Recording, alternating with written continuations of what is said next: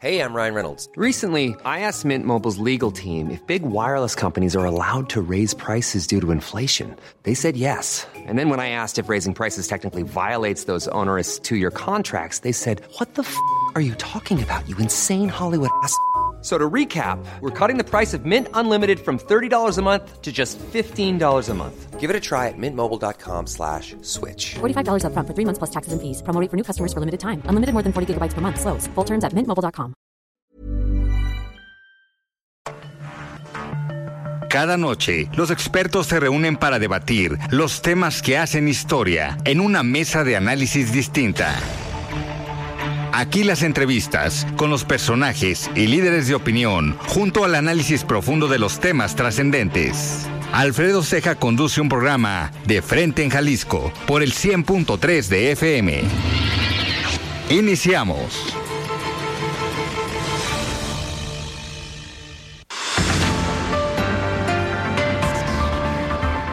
Hola, ¿qué tal? Muy buenas noches, 7 de la noche con un minuto y empezamos. Les doy la bienvenida a este espacio a de frente en Jalisco, aquí en Heraldo Radio Jalisco. Hoy jueves 9 de febrero quiero agradecer como todos los días en los controles técnicos a Antonio Luna, en la producción y redacción de este espacio a Ricardo Gómez y recordarles nuestro número de WhatsApp para que se comuniquen con nosotros, el 3330 1779 66. El día de hoy vamos a tener en esta mesa de todos los jueves que nos acompaña Iván Arrazola con el análisis político.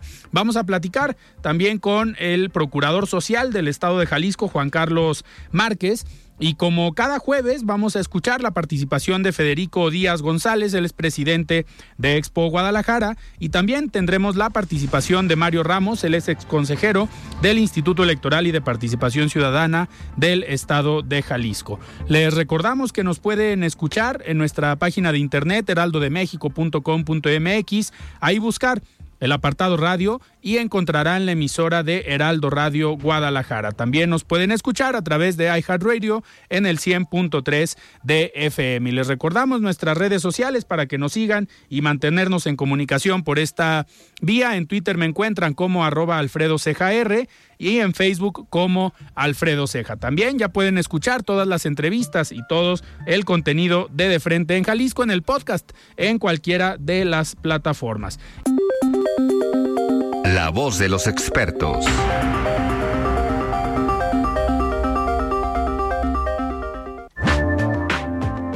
Muy bien, 7 de la noche con 6 minutos y arrancamos esta mesa de los jueves. Iván Arrazola, ¿cómo estás? Buenas noches. Hola Alfredo, buenas noches, ¿cómo estás? Muy bien, muy bien. Iván, pues a ver, muchos temas. Ahorita antes de empezar la plática con el procurador social Juan Carlos Márquez, que estará en unos minutos más eh, con nosotros, pues cerraba el resumen con uno de los temas que vamos a abordar eh, más adelante, que es pues todo lo que ha pasado con el caso de Genaro García Luna. Hoy eh, sale o hoy sorprende la unidad de inteligencia financiera con Pablo Gómez, pues diciendo que hay una red de corrupción, pero a ver Iván, a mí me llama la atención que todo esto salió en el quinto año de gobierno, ya que Genaro García Luna está siendo investigado en Estados Unidos o enjuiciado en Estados Unidos.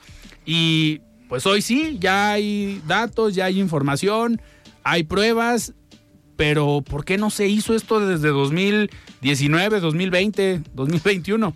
Pues bueno, dicen que en política no hay casualidades, ¿no? Y esto eh, confirma que, que, efectivamente no, este Pablo Gómez pues estaba muy ocupado eh, haciendo reformas electorales y pues tratando de, de alguna forma pues atender asuntos que son más eh, de, de, su ámbito. Esta acusación pues llega en un momento en el que pues nos encontramos pues ante un juicio que está por cerrar, ¿no? La que próxima es la, semana. Que la próxima semana, algo que se supone si iba para dos meses, pues al parecer no da para tanto este juicio, entonces habrá que ver, tendremos que esperar a, a cuál es el, el resultado, la conclusión que podamos obtener, pero sí suena curioso, por decirlo menos, esta acusación de los 750 millones de dólares. Digo, para el discurso o para la narrativa del presidente cae muy, muy bien que se haga esto en el marco de este, de este juicio. Pero más adelante vamos a seguir platicando de este y otros temas y me da muchísimo gusto recibir aquí en cabina a Juan Carlos Márquez, procurador social del estado de Jalisco. Procurador, Juan Carlos, ¿cómo estás? Buenas noches. Muy bien, Alfredo, muchas gracias por tu invitación. Buenas noches, eh, un saludo aquí a tu teleauditorio. Pues, a tu auditorio más bien. Así es. Juan Carlos, pues varios temas de los cuales eh, queremos platicar contigo. Eh, primero, eh, a ver, me gustaría que empecemos para que nuestros radioescuchas entiendan qué hace la Procuraduría Social, porque al final conocíamos lo que antes era la Procuraduría General de Justicia del Estado de Jalisco y que a veces se confundían ahí con los, con los nombres. Hoy la Procuraduría es la Fiscalía, ya no hay Procuraduría, pero tenemos en el Estado una Procuraduría Social. ¿Qué es lo que hace esta Procuraduría? Bueno, recordemos que la Procuraduría Social fue creada prácticamente en 2007, 2008 a inicios. Es una secretaría del gabinete del gobernador que se llama Procuraduría Social. Y se encarga de brindar servicios jurídicos existenciales a las personas escasos recursos.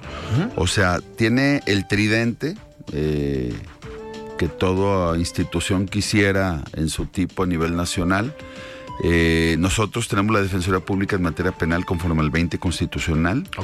Tenemos también eh, lo que son los servicios jurídicos existenciales, o sea, abogados gratuitos que asesoran y brindan patrocinio de juicios en materia familiar, civil, mercantil. Llevamos la representación social en todos los juicios donde esté inmerso, de cualquier materia donde esté inmerso un adulto mayor, un niño, una niña, un adolescente, una persona incapaz, olvidada, ausente. Lo representamos, o sea, aquellos que no se pueden autorrepresentar. Revisamos todas las cárceles estatales y municipales. Revisamos los re- registros civiles de los 125 municipios. Revisamos también los asilos públicos y privados de todo el estado.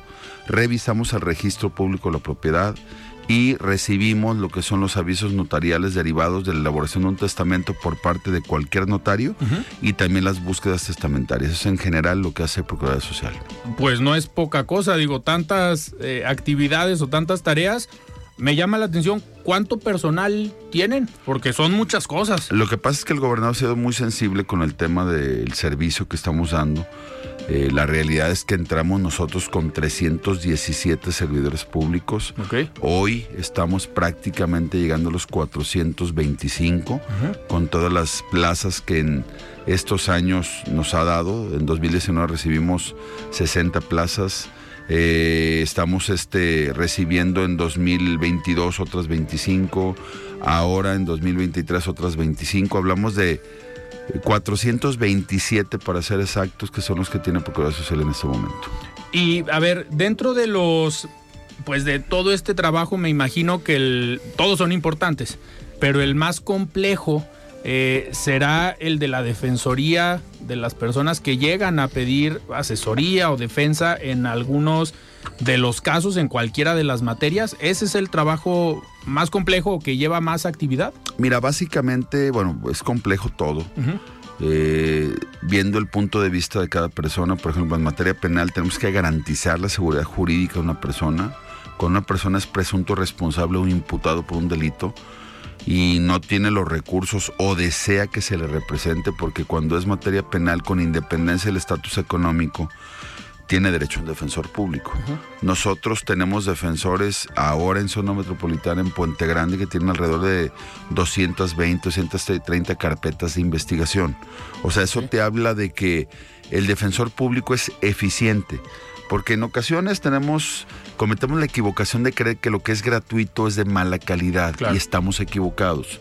Más bien yo le diría a la gente, ¿quién será más experto? ¿Un piloto que maneja un vehículo a 300 kilómetros por hora una vez cada mes o una persona que maneja un vehículo a 300 kilómetros dos veces o tres veces por semana, ¿no? Claro. Ahí hablamos de la eficacia, hablamos de la preparación.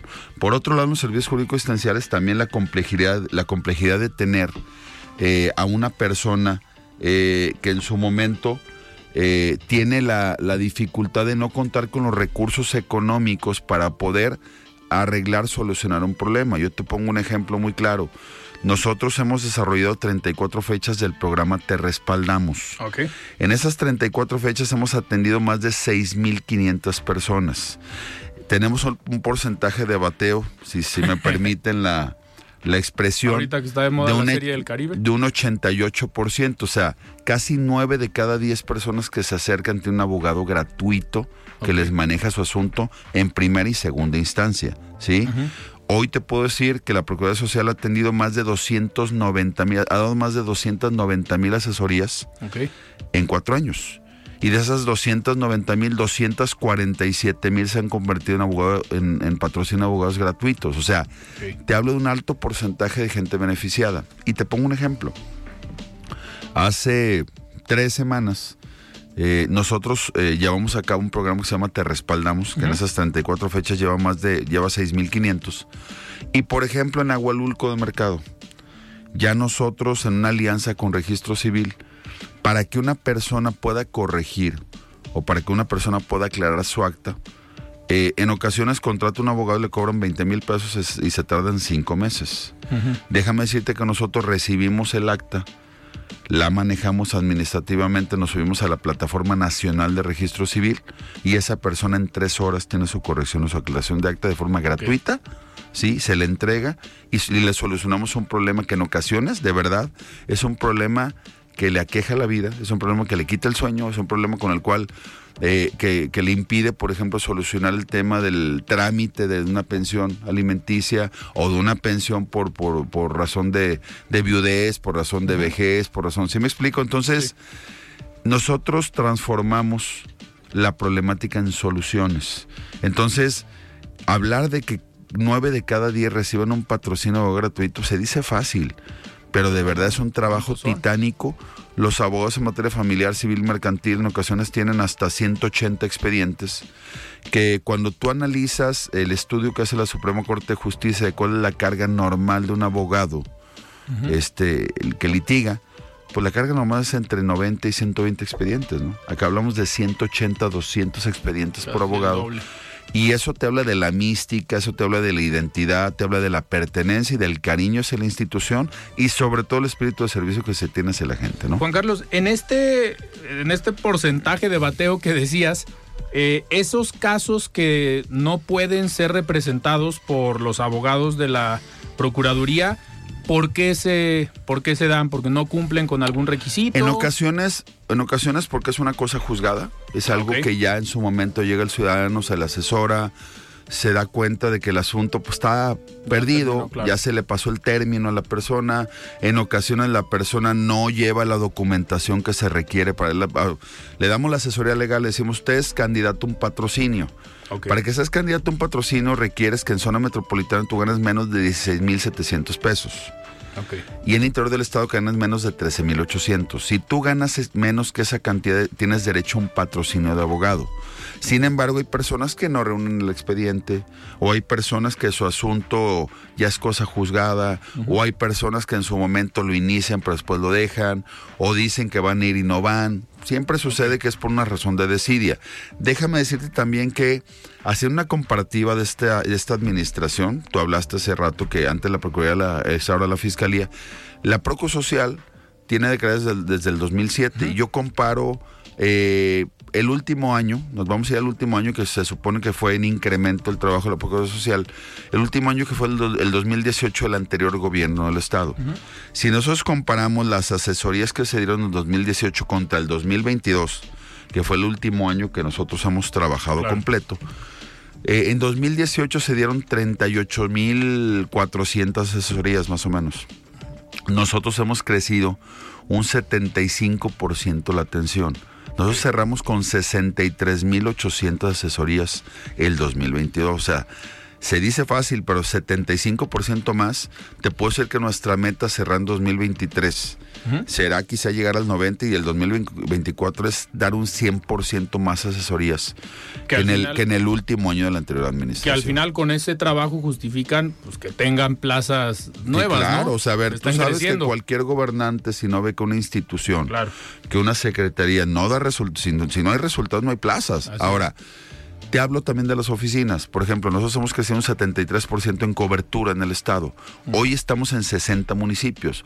Recibimos 53 oficinas cuando iniciamos. Hoy tenemos 92 oficinas distribuidas en todo el estado. Entonces, entre la cobertura que le da acceso a la justicia a la persona y entre que crecemos la atención, pues estamos hablando de que hoy los ciudadanos sí tienen realmente una asesoría, realmente un patrocinio y tienen una cercanía del gobierno con ellos para efectos de arreglar sus problemas legales con cero pesos, cero centavos. ¿no? Eh, en los casos de los municipios, que son pocos, donde no hay presencia, un ciudadano puede ir a lo mejor al municipio más cercano donde sí hay presencia y puede tener la asesoría. Así es, lo que pasa es que tienes toda la lógica, o sea, en, en- en lo, en lo que estás preguntando, porque, a ver, hay municipios que de uno a otro son 10 minutos, Sí. 15 minutos. Sería imposible que abríamos una oficina en cada municipio de Jalisco. Lo que hemos hecho estratégicamente es ubicar oficinas para dar acceso a la justicia en donde haya dos o tres municipios cercanos.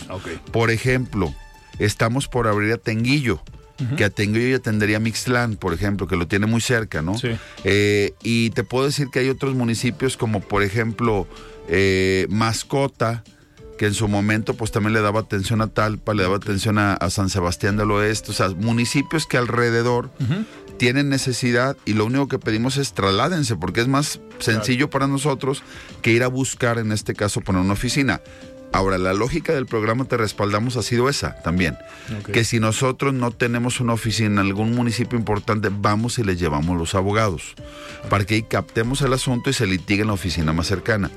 Por otro lado, también para este 2023 estamos pensando en otra acción importante derivada del Te Respaldamos, que será a la par del programa. El programa sigue su lógica y lo sacamos dos veces al mes, ya sea zona metropolitana o interior del estado.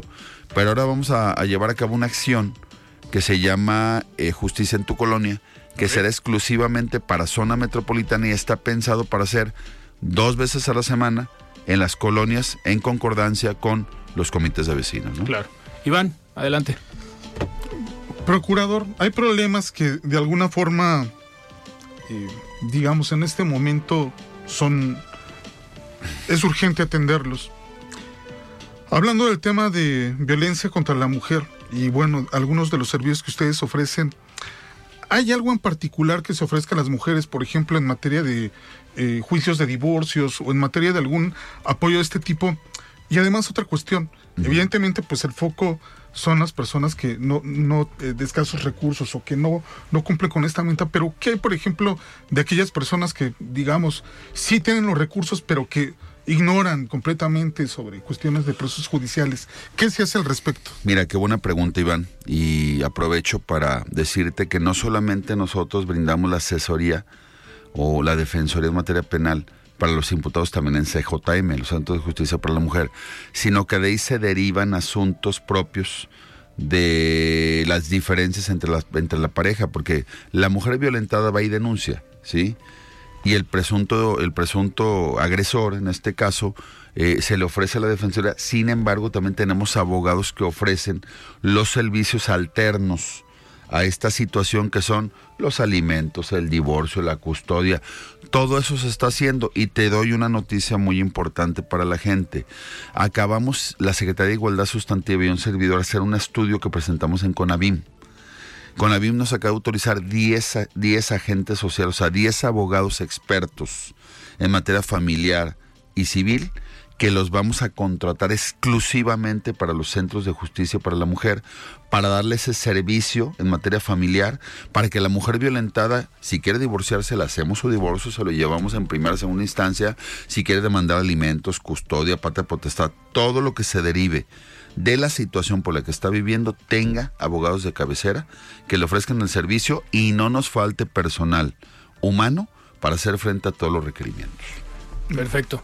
Antes de irnos a un corte y seguir platicando con el procurador social Juan Carlos Márquez, vamos a escuchar el comentario de Mario Ramos, él es ex consejero del Instituto Electoral y de Participación Ciudadana del Estado de Jalisco. Estimado Mario, ¿cómo estás? Buenas noches.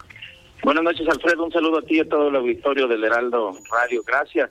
Pues bien, en enero pasado, la Junta de Coordinación Política del Senado de la República acordó realizar audiencias públicas respecto del plan B electoral. Este plan que ya habíamos comentado aquí en este espacio, la propuesta del presidente para reformar la legislación electoral. Y bueno, este, estas audiencias se presentaron ante más de 80 organizaciones de la sociedad civil. La idea era discutir y advertir los riesgos de dichas modificaciones a las leyes secundarias de materia electoral, con el argumento del presidente, recordarán, de la República, de llevar a cabo elecciones limpias y creíbles.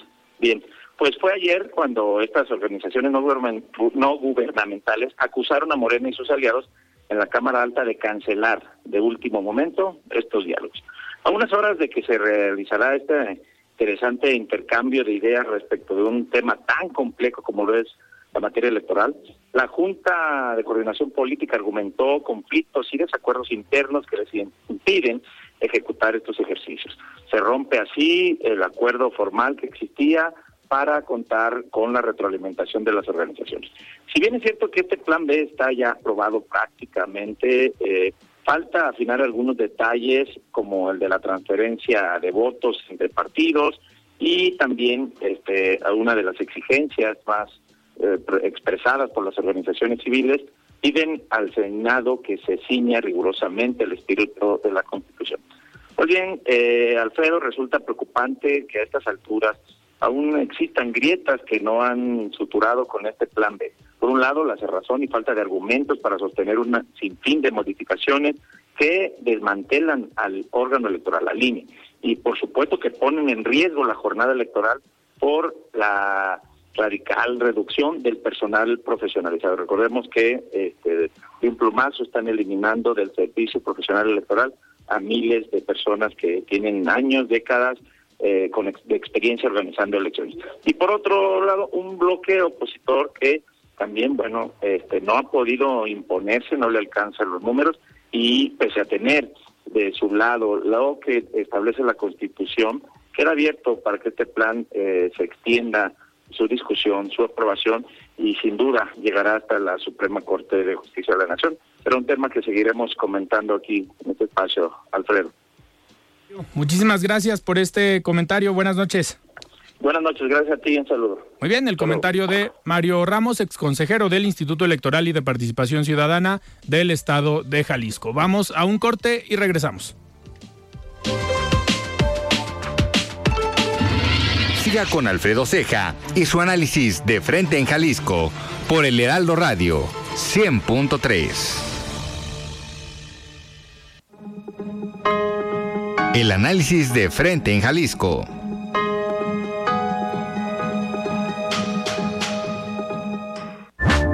Muy bien, 7 de la noche con 28 minutos. Estamos de regreso aquí en De Frente en Jalisco platicando con Juan Carlos Márquez, él es procurador social del Estado.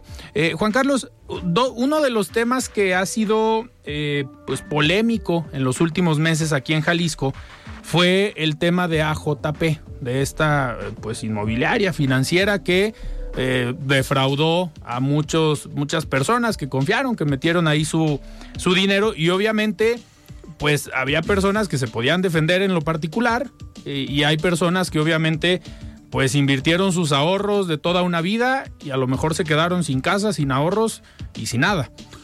¿Tienen estos casos ahí en la Procuraduría Social? ¿Cómo va el tema?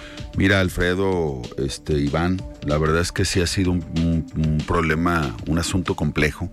Sin embargo, con la instrucción del gobernador Enrique Alfaro, nosotros le entramos al tema.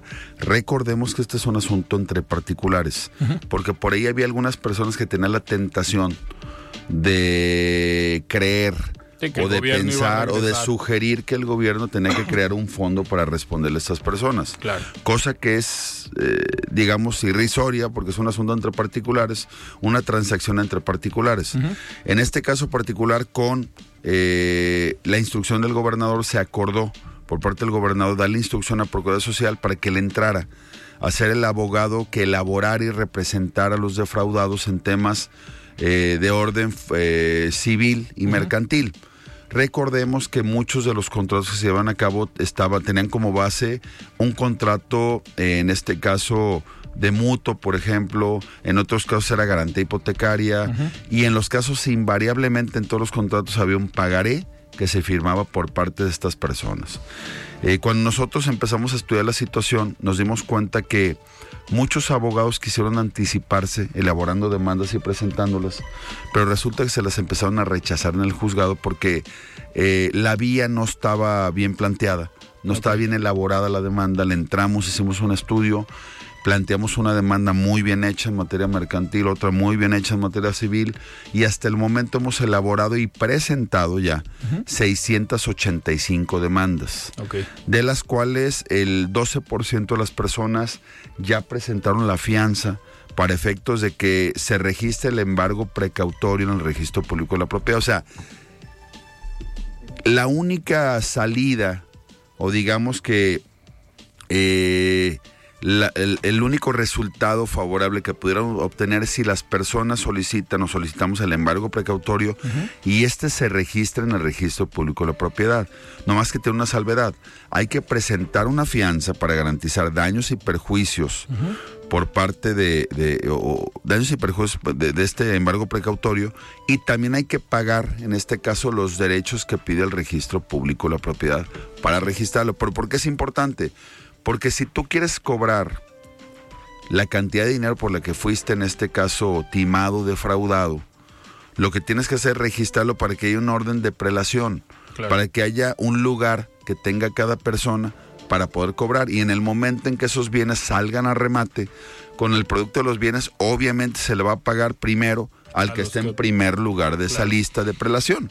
Entonces por eso es que hemos invitado a las personas a que presenten la fianza Muchas personas presentaron el expediente, elaboramos la demanda, la firmamos, se presentó ante el juzgado, se acordó, pero no han llevado la fianza respectiva para efectos de que nosotros registremos su demanda y puedan cobrar.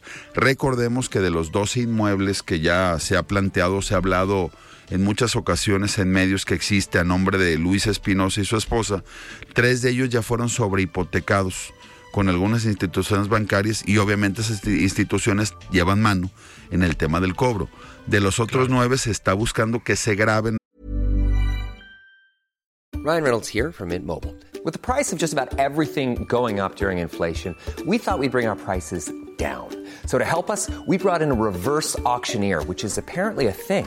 Mint Mobile unlimited premium wireless. Ready to get 30, 30, bit to get 30, bit to get 20, 20, 20, bit to get 20, 20, bit to get 15, 15, 15, 15 just 15 bucks a month. So, Give it a try at mintmobile.com/switch. slash $45 up front for 3 months plus taxes and fees. Promo rate for new customers for limited time. Unlimited more than 40 gigabytes per month slows. Full terms at mintmobile.com. Tired of ads barging into your favorite news podcasts? Good news. Ad-free listening is available on Amazon Music. For all the music plus top podcasts included with your Prime membership. Stay up to date on everything newsworthy by downloading the Amazon Music app for free or go to amazon.com slash news ad free. That's amazon.com slash news ad free to catch up on the latest episodes without the ads. En el registro público con estos embargos, uh -huh. que salgan a remate en lo posterior y, que, y con el producto de estos remates que le paguemos a la gente en ese listado y en ese orden. Pues todo un tema, se tiene a lo mejor algún tiempo eh, pensado para que empiece a avanzar el tema? Eh. Bueno, eh, definitivamente ya tenemos nosotros algunas fianzas, algunos, algunas demandas acordadas. Nada más estamos esperando que recordemos que hay muchos bienes incautados uh -huh. y hay otros bienes inmovilizados. Es distinto. La gente a veces se confunde. El bien incautado es aquel bien que estaba a nombre de las personas denunciadas. Uh -huh. Los bienes inmovilizados son aquellas, aquellos que se inmovilizaron porque en razón de la investigación de la fiscalía pueden tener relación claro. con todos los actos comerciales que lleva este despacho. O sea, aquellas transacciones inmobiliarias que se realizaron y que están a nombre de otras personas no denunciadas uh -huh. se han inmovilizado porque presuntamente puedan sido producto sí, de, de actos inmobiliarios o actos de transacción irregulares, ¿no? Claro. O que gente tenga el, la calidad de prestanombre y esté detentando la propiedad de una finca que en su momento se compró por parte de los denunciados. Entonces, incautados, inmovilizados, cosas distintas, pero lo que está buscando la fiscalía, porque el procedimiento penal es distinto, uh -huh. una cosa es la denuncia penal, otra cosa es la demanda mercantil o civil que le lleva Procosocial, es que en su momento puedan aprender algunas de las personas denunciadas y estas personas se van obligadas a la reparación del daño en contra o más bien en favor de los ya defraudados, ¿no? Claro. Juan Carlos, y otro de los temas que estoy seguro que aquí a Iván, como internacionalista, le va a interesar, es esta eh, parte que tiene que ver con los migrantes. Hemos visto que a nivel nacional hay un problema grave de migración, todo lo que tiene que ver con la frontera norte y al final Jalisco ya se convirtió también en un estado de tránsito, pero que vemos también presencia de eh, migrantes. En este sentido, la Procuraduría Social tiene algunos programas, obviamente, de apoyo para estas, para estas personas. Mira, mucho orgullo, eh, déjame decirte, Alfredo Iván, que Jalisco es precursor en esta materia. Eh, es el único estado que cuenta con tres casas para jaliscienses, una en Washington, otra en Chicago, otra en Los Ángeles. Sí. Déjame decirte que yo soy actualmente el presidente de la Asociación Nacional de Defensoras Públicas en todo el país y soy el coordinador de América del Norte de la Asociación Interamericana de Defensorías. Se hizo un estudio con la OEA y con la Corte Interamericana de Derechos Humanos que se creó en este caso un protocolo para efectos de defensoría en materia de movilidad humana, o sea, de migrantes. Nosotros ya hemos tenido contacto con varios clubes, asociaciones y federaciones de migrantes en tres estados particularmente, en Wisconsin, en Milwaukee, donde estuvimos eh, con un organismo que se llama Mexican Fiesta, en un evento multitudinario en agosto que tuvo 120 mil mexicanos, de los cuales el 60% de los mexicanos son de Jalisco, ¿sí? Y hemos estado en cuatro ocasiones en Los Ángeles, ya, bueno, en tres ocasiones en Los Ángeles, una ocasión ya en Oakland, ya fuimos a explorar la parte norte de California, donde, donde estuvimos prácticamente hace un mes. Tuvimos eh, ya contacto con 15 clubes de migrantes del norte de California y hemos tenido contacto ya con 70 clubes y asociaciones de migrantes de, Los Ángeles, California. Y estuvimos en un evento en donde se discutió el tema de derechos jurídicos y políticos de migrantes con siete senadores, en ese evento y en donde recogimos muchas inquietudes de la gente. Nosotros ya tenemos más o menos alrededor de unos 80 procedimientos legales que estamos desarrollando en litigio y hemos entregado alrededor de 470 correcciones de acta que hemos llevado a cabo administrativamente, con lo cual garantizamos que el migrante tenga la CURP, eh, en este caso corregida, para que pueda realizar el trámite, de la doble nacionalidad para él, para ellos y para sus hijos. ¿Por qué para sus hijos? Porque también tenemos injerencia y tenemos, en este caso, eh, el convenio con 40 estados, con 40 estados de la Unión Americana para entrar a su plataforma de registro civil y verificar que los documentos que nos envían, porque recordemos que cuando ya tienes hijos en Estados Unidos tienes los documentos de Estados Unidos. Pero si los quieres hacer mexicanos tienes que demostrarnos que ellos están registrados allá, que tienen documentación de allá. Entonces tenemos manera de que esa documentación que nos mandan hasta por WhatsApp, la verificamos, llevamos el trámite y logramos registrarlos en México para que tengan la doble nacionalidad. Perfecto. Iván, no sé si tengas alguna otra. Eh, bueno, ¿cuáles son los retos que, que vienen de aquí en lo que pues concluye el, sexenio? No, bueno, hay muchos retos. Indudablemente uno de ellos, yo lo dije hace rato, cerrar el 2024 y este gobierno exitoso de Enrique Alfaro con un 100% más de atención hacia las personas. Estamos hablando de romper la barrera de los 76 mil este, asesorados eh, en un año, por ejemplo. Eh, ese es un reto. Segundo reto, el poder incursionar en algunos estados donde no hemos podido incursionar para el tema migrante. Te hablo, por ejemplo, de, de Texas, donde tenemos un sinnúmero de migrantes tremendo. Hay otros estados como Washington, donde apenas vamos a incursionar, que hay presencia de Casa Jalisco. Eh, el poder asesorar a otros estados, ya nos juzgaron de Aguascalientes, que ya fueron y pusieron su casa a Aguascalientes en California. Lo estamos asesorando para que implementen el programa migrante. Acabamos de estar antier con el jefe de gabinete eh, con el licenciado jurado en Colima para efectos de que también nos habló y nos pidió que le explicáramos que cómo poder implementar el programa migrante y aparte de todo el poder llevar a cabo también la asesoría para la estructuración de un programa similar a Te Respaldamos en varios estados, siguiendo la ruta pues de la Asociación Nacional de Defensoras Públicas, que ya hay muchos titulares que quieren hacer eso en su estado, pero también quieren ir a Estados Unidos para explorar el tema migrante. Perfecto. Juan Carlos, pues yo te agradezco que hayas estado hoy aquí en De Frente en Jalisco. Sin duda interesante el trabajo que están haciendo y te vamos a seguir invitando. hombre, yo estoy encantado. Las veces que sea necesario, aquí estoy a sus órdenes. Y ya vendrá lo electoral, que seguramente tendrás a ver, ahí, les va un anuncio. Alcalde 1351, segundo piso atención ciudadana, segundo piso eh, ciudad judicial, ahí estamos también en atención ciudadana y recordemos que estamos- en el teléfono 30 30 29 00 un conmutador y nada más que les comunique at- atención ciudadana y les damos el servicio. ¿Sale? Perfecto. Muchísimas gracias. Nombre al Cuando dijiste alcalde pensé que ya te ibas a destapar No, porque ¿qué ya, pasó? ya, ya esta mesa ha sido de destapes, ya van varios que se destapan para algún cargo público. Ahí les aviso. Ya estaremos platicando. Platicamos con Juan Carlos Márquez, él es procurador social del estado de Jalisco y vamos a escuchar el comentario de Federico Díaz, presidente de la Expo Guadalajara. Estimado Federico, ¿cómo estás? Buenas noches. La voz de los expertos.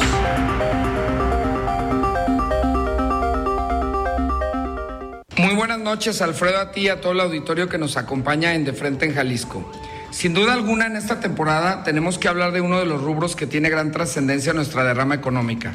Me refiero al turismo de romance, que consiste en aquellos viajes que se realizan por algún motivo especial para una pareja, ya sean bodas, lunas de miel, aniversarios, despedidas de soltero, etc. San Valentín se celebrará la próxima semana y los restaurantes tapatíos están listos para recibir hasta un 50% más de sus ventas habituales.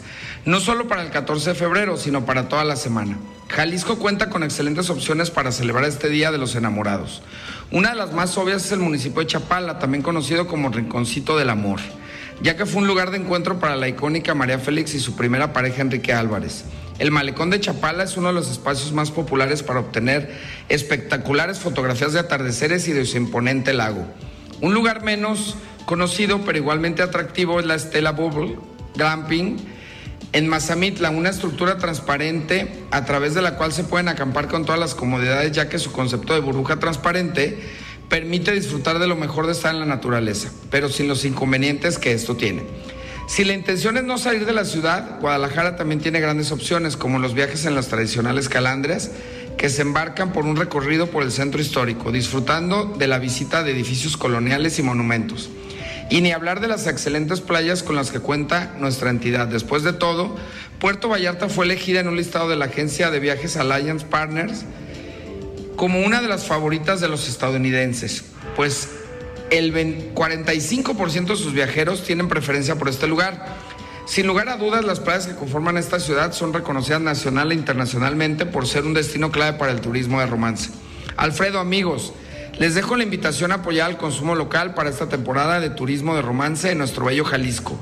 Yo soy su amigo Federico Díaz, presidente de Expo Guadalajara. Como cada semana los invito a seguirnos en las redes sociales Expo Guadalajara en Facebook y Twitter y Expo Guadalajara Oficial en Instagram.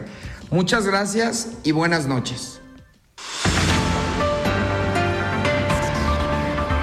Muchísimas gracias Federico por este comentario continuamos Iván con esta mesa. Hablábamos al principio del programa de el caso de García Luna.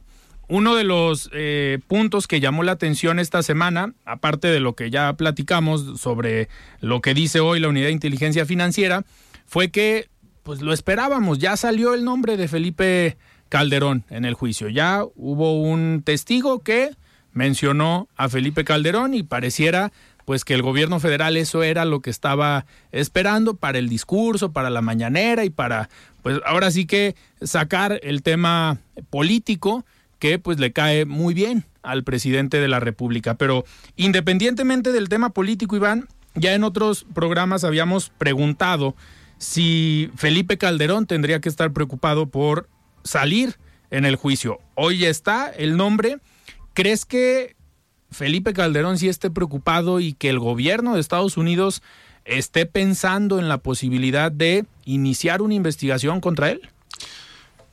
Mira, me parece que por el desarrollo que, está tomando el juicio, quizás no lo esté tanto. De alguna forma, mira, la narrativa que ha manejado el presidente de la República, que por ahí decía, miren, esto, esto es más que, por ejemplo, lo que vemos en las series de estas plataformas, ¿no? Donde eh, el, el, presidente dice esto supera, pero por mucho, la, la realidad, tratando de hacer ver como que lo que se está diciendo, la información que se está revelando en el, en el caso de Genaro García Luna, pues es, eh, es, es, una verdad contundente. Uh -huh. Y la verdad es de que, como va el juicio, pareciera que, que, no es así. ¿Por qué?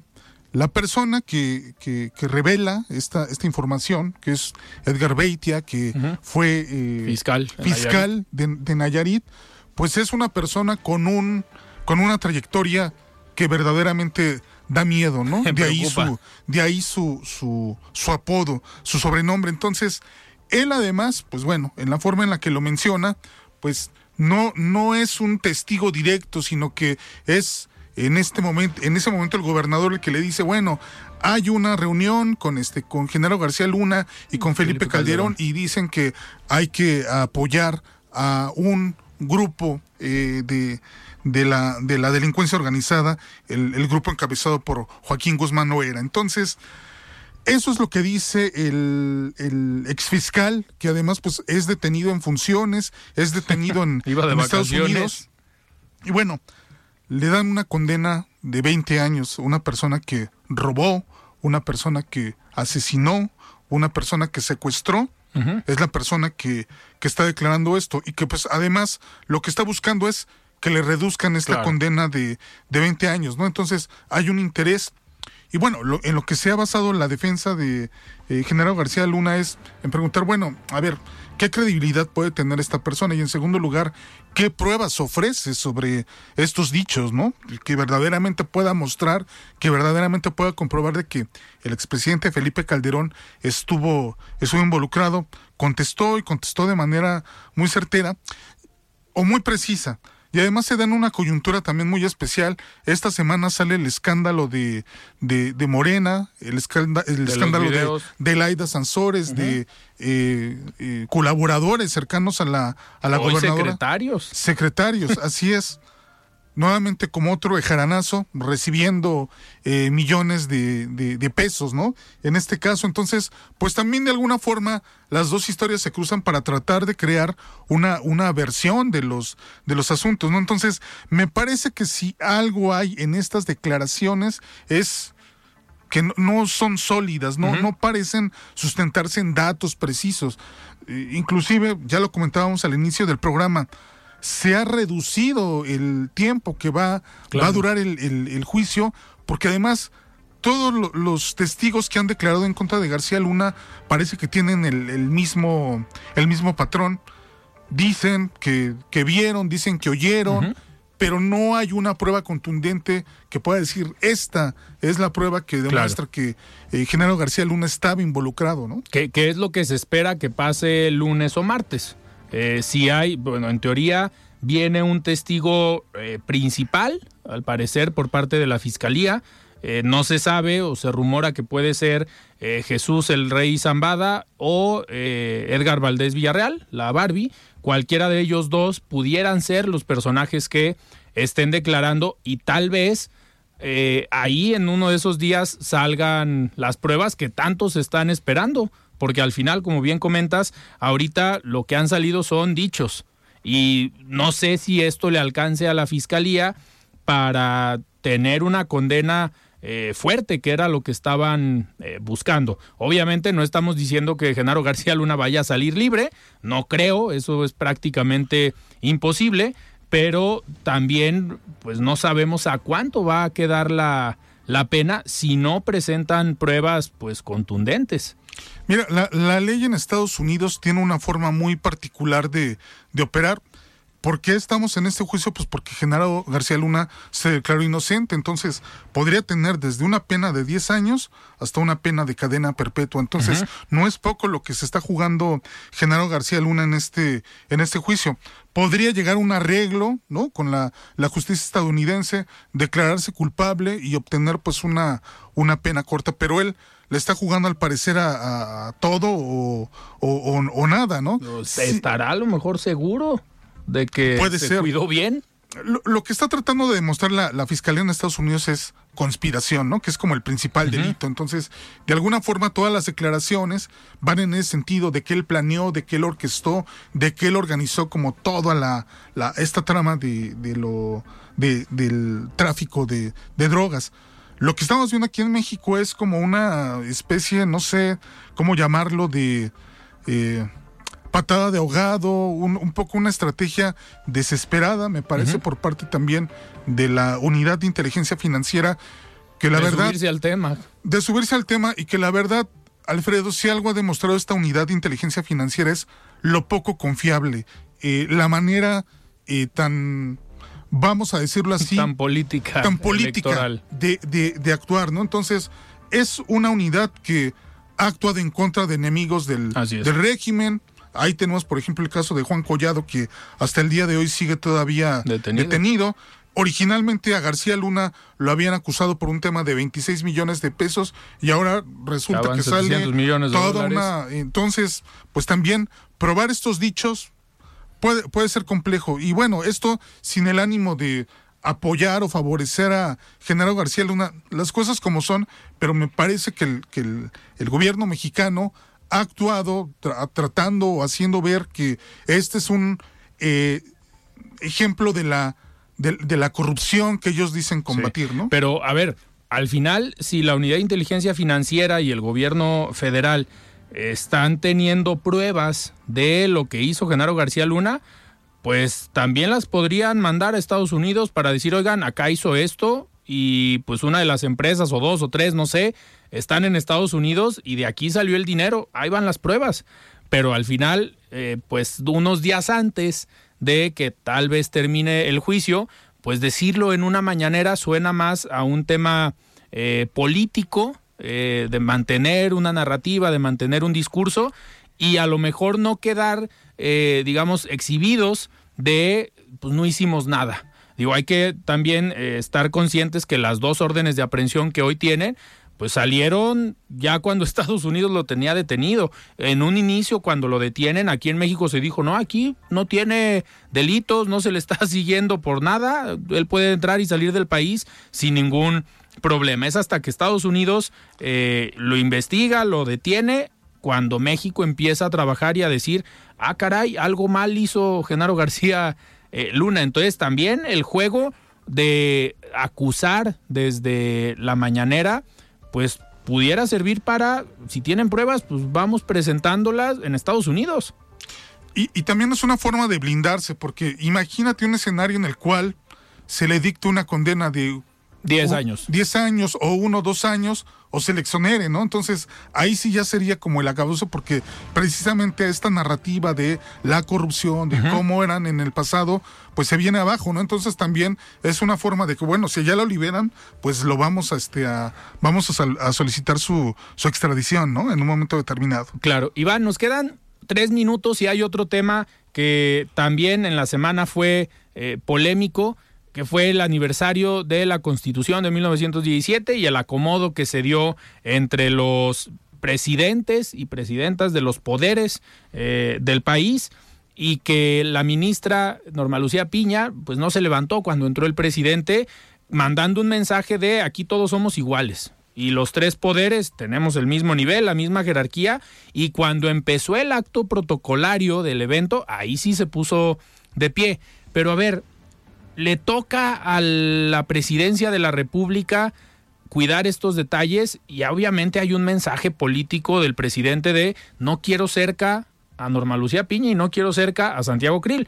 Y ambos le responden con, creo yo, señores discursos, hablando de la división de poderes. Mira, además de los discursos, pues me parece que el presidente es el que desde un inicio no cuidó, no respetó las formas, desde la bienvenida, desde la recepción que le da la ministra, pues el presidente se sigue de largo, no este no le da su lugar aparte pues también como un acto de caballerosidad no el, claro. el, el, cederle el paso a la a la ministra presidenta pero además hay una cuestión aquí, el presidente no está acostumbrado a dialogar, no está acostumbrado a que ningún, ningún personaje le haga sombra, entonces para él estos dos poderes no son importantes, ni Santiago Krill ni, ni la ministra Piña son importantes para él, pero además hay otro elemento que es el hinchamiento, que también es algo a lo que nos ha acostumbrado este gobierno. El vocero de la, de la presidencia publica esta eh, foto en la, en la red social Twitter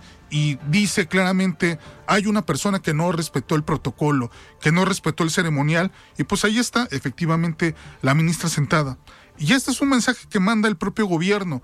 Y después el, presidente sale a decir, me llena de orgullo el que no se haya levantado. Ella está ahí gracias a mí. Porque ella está ahí gracias a mí. Evidentemente es un discurso muy desafortunado por parte del, del presidente, ¿no? Negándole inclusive que a ella su capacidad de, como mujer, de asumir una posición importante, lo hace a un lado, dice, está ahí porque yo quiero que esté, cosa que antes no se daba. Entonces, me parecen muy desafortunadas la, la manera en la que está eh, manejando el tema del presidente, pero sobre todo abonándole al linchamiento político que es la marca de la casa desde que tomó el poder, ¿no? Desafortunadamente. Totalmente. Iván, pues se nos fue el tiempo. Muchísimas gracias por estar aquí en De Frente en Jalisco. Nos vemos el próximo jueves. Nos vemos el próximo jueves, Alfredo. Muy bien, nosotros nos despedimos. Yo soy Alfredo Ceja. Muy buenas noches.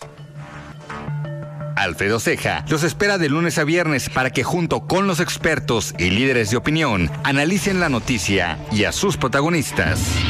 Esto fue De Frente en Jalisco, otra exclusiva de El Heraldo Radio. Tired of ads barging into your favorite news podcasts? Good news. Ad-free listening is available on Amazon Music. For all the music plus top podcasts included with your Prime membership. Stay up to date on everything newsworthy by downloading the Amazon Music app for free or go to amazon.com slash news ad free. That's amazon.com slash news ad free to catch up on the latest episodes without the ads.